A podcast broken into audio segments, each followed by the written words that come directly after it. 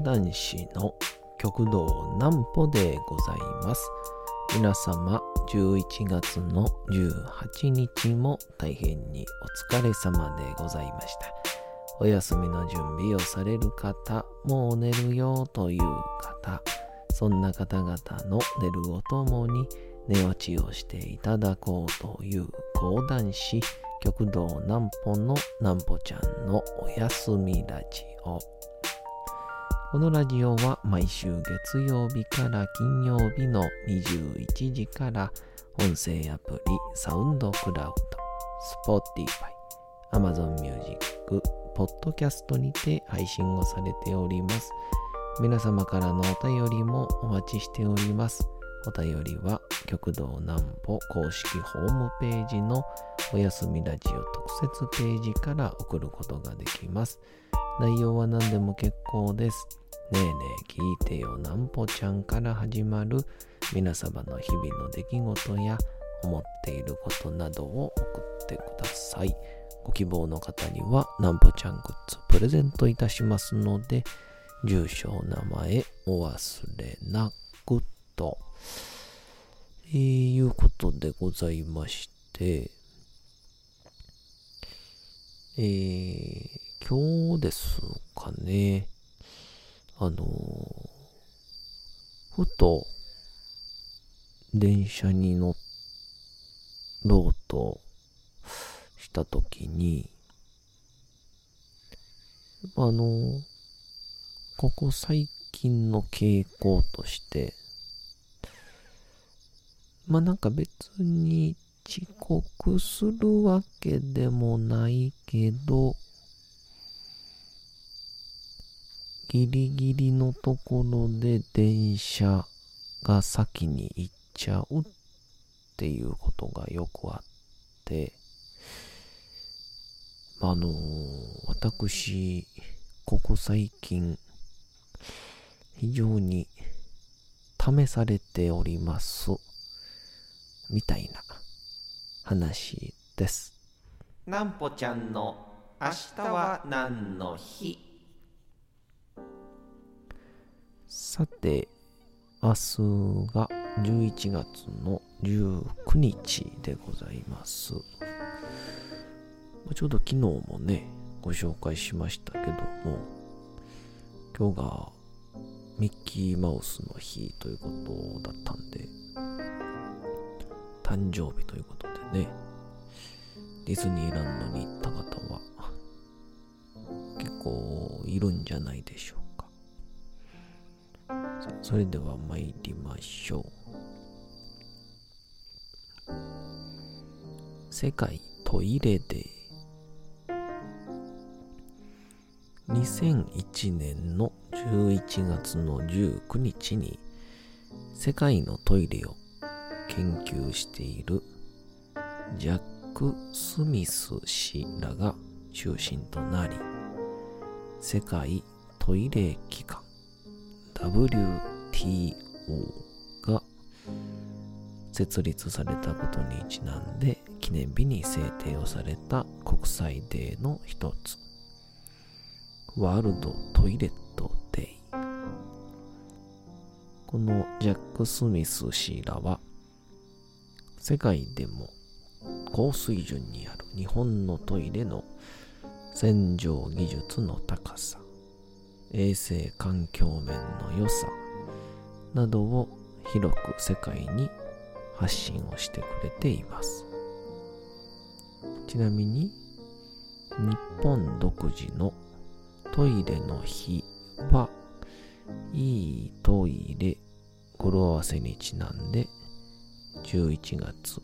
10日に設けられているんです。トイレ掃除はすごく大事からわかる3つの話っていうのは、これ11月10日にね、やりましたけど、風水が良かったりとか、あとはいろんなところが綺麗になるというので、えー、気持ち的に楽になったりとかもう結構たまにトイレ掃除を朝早くにするんですけど、まあ、あの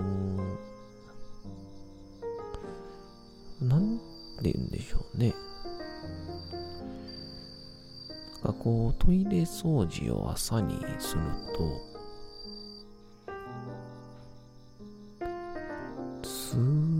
く気持ちいいんですよね。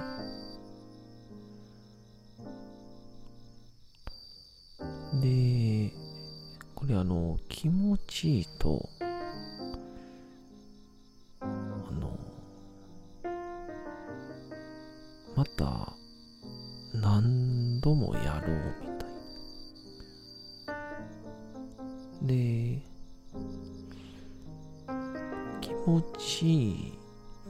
しい人って無意識になんかこういけるんですよね。体が勝手に動く。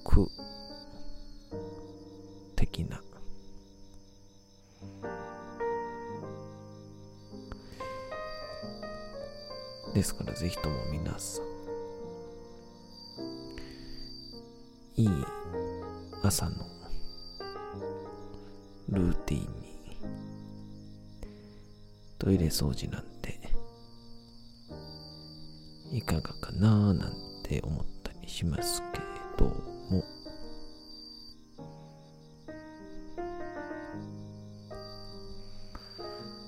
まあ、そんなこんなで最近電車が目の前で閉まって行ってしまう。っていうことが結構多くてですね。でこれなんでかな？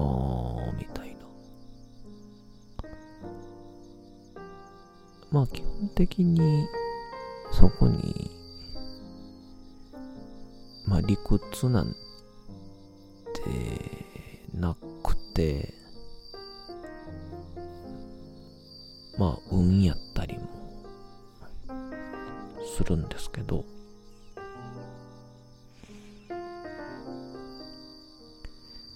でこの電車が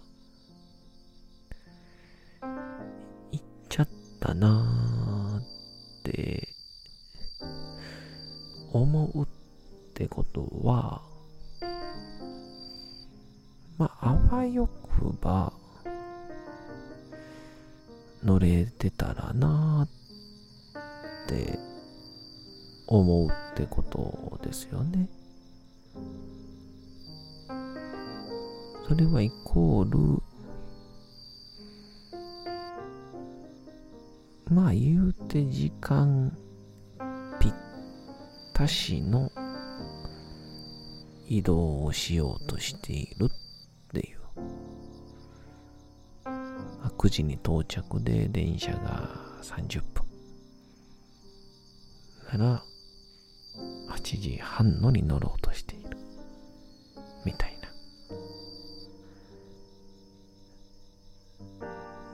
ここ最近ちょっと朝の準備に手間取ったりとかで家を1時間前に出るのをほんの少し遅めの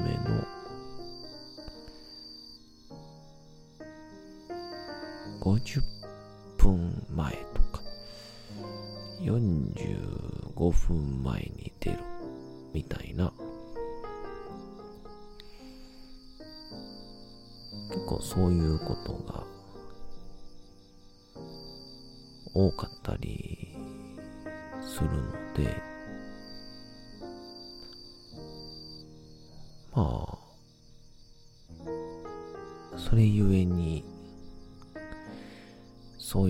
ちになってるんだろうなぁと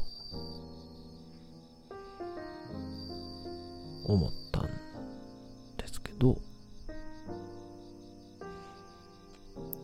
これはあくまで一つ目の、まあ、対処法余裕を持って出れ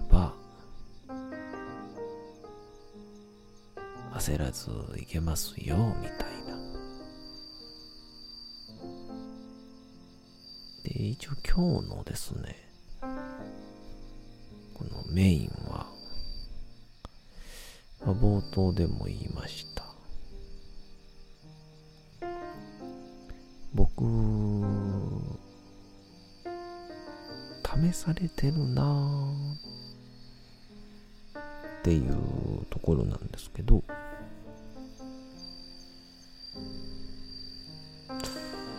なんか最近、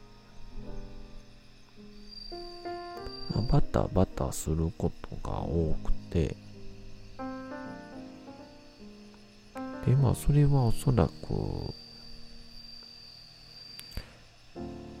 まあ、講談とか、園芸の仕事を頂戴して、で、もともと、そのお仕事が入らない予定で組んでいた他の仕事の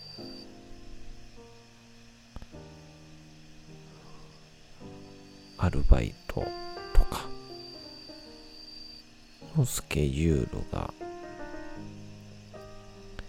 相まっちゃってるっていうのが原因なんですけど。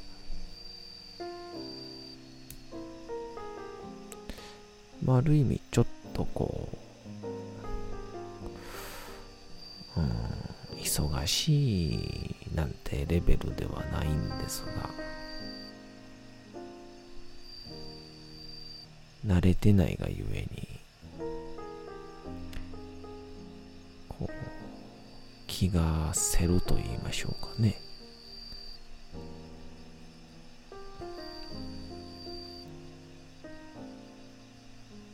こう、気がせってくると、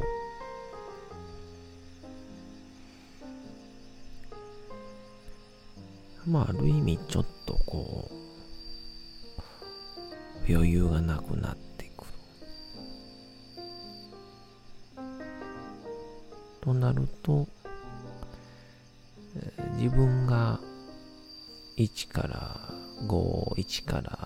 10の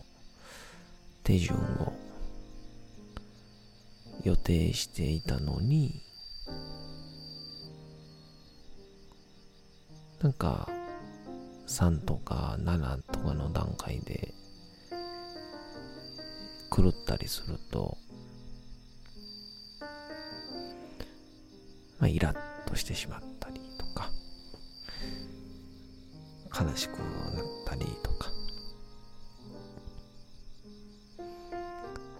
そういうことが起こったりするんですけど、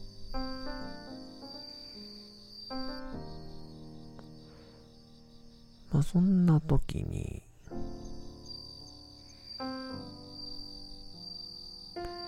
ああ、これ今、お前、我慢できるか？みたいこで、耐えてみれば、次のランクだよ、みたいな。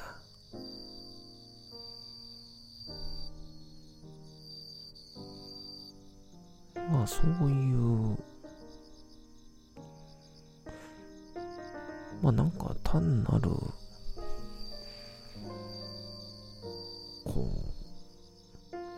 想的なことなんじゃなくて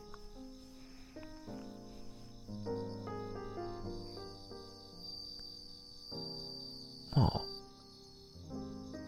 縁的なものなんでしょうかね。ここでイラッとしちゃったらもうそこで限界。そんな時にまあしゃあないか。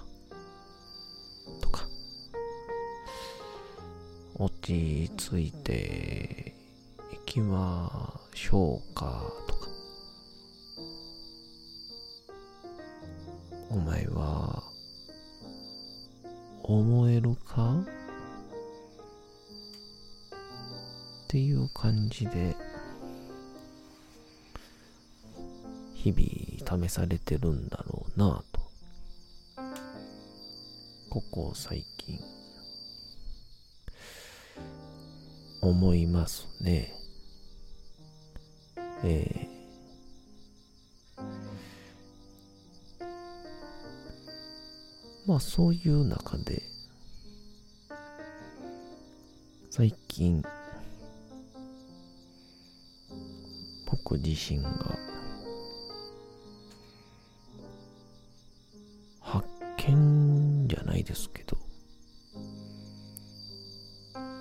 初めて実感をした。落ち着いた心とか、え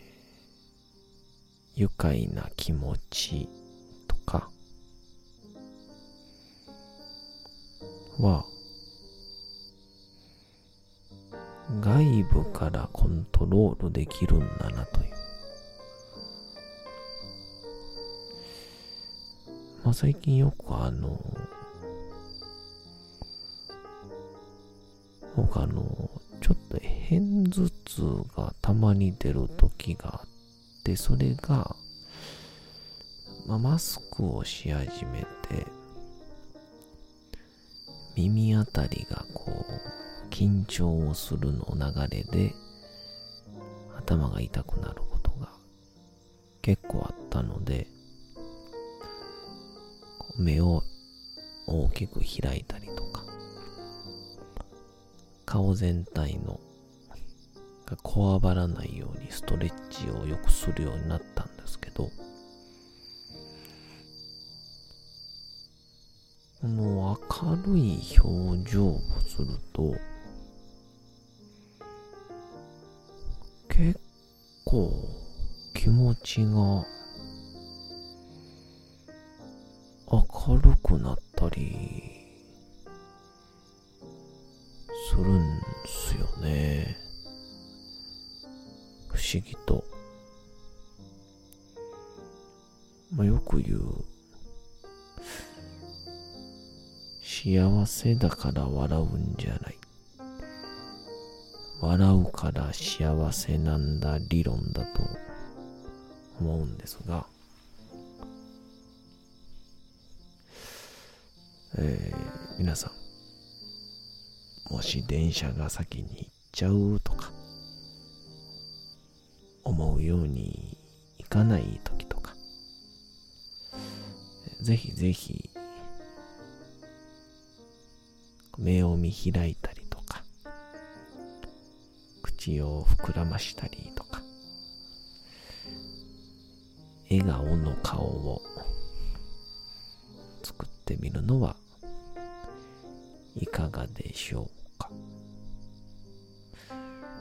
なんか久しぶりに最近思っていることシリーズでございまし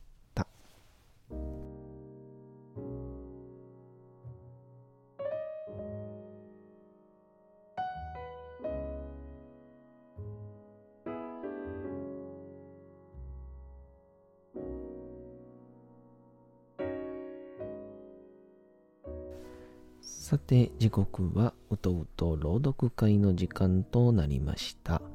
皆様、小さい頃眠れなかった時に、お父さん、お母さん、おじいちゃん、おばあちゃん、お世話になっている方に本を読んでもらった思いではないでしょうか。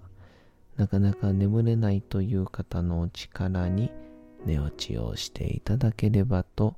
毎日様々な物語、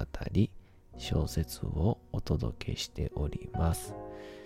さて、本日もお読みしますのは、チャップリン自伝若き日々でございます。まあ、こんなん読んでると、昔の人は、言うて、気が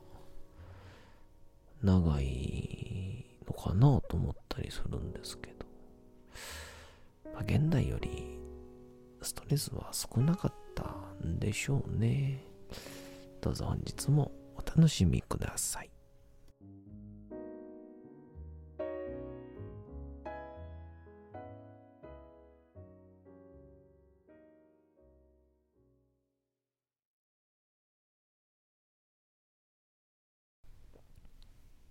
チャップリン自伝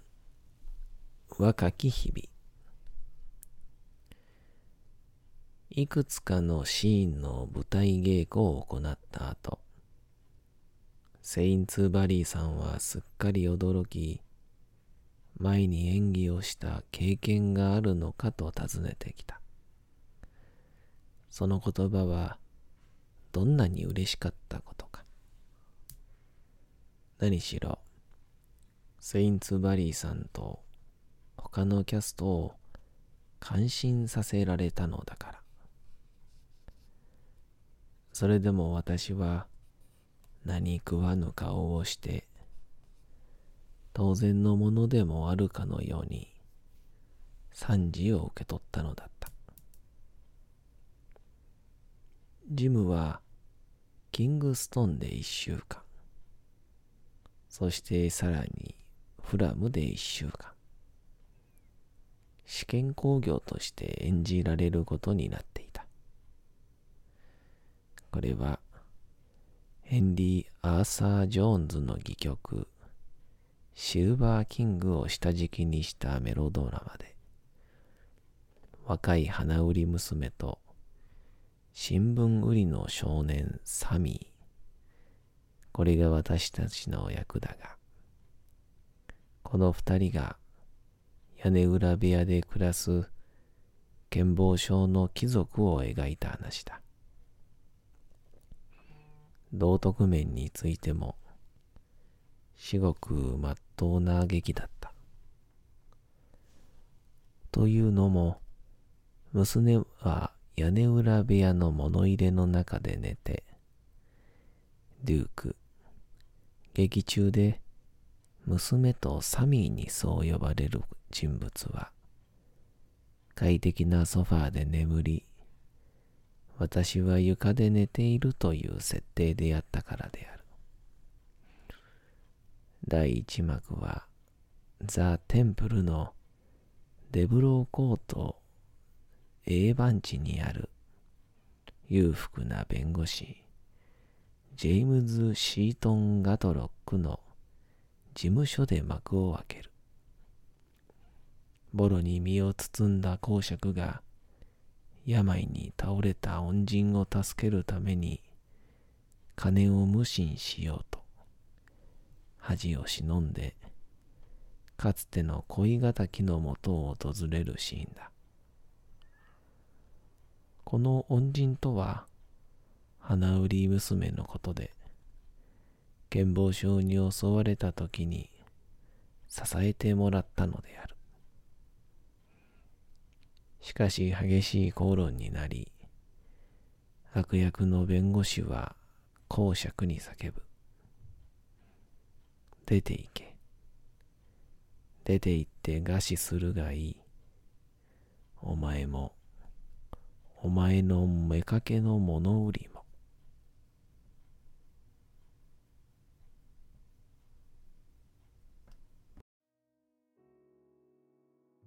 さて、本日もお送りしてきました、なんぽちゃんのおやすみラジオ。というわけでございまして、11月の18日も大変にお疲れ様でございました。明日も皆さん、街のどこかでともどもに頑張って、夜にまたお会いをいたしましょう。なんぽちゃんのおやすみラジオでございました。それでは皆さん、おやすみなさい。すやすやすやーん。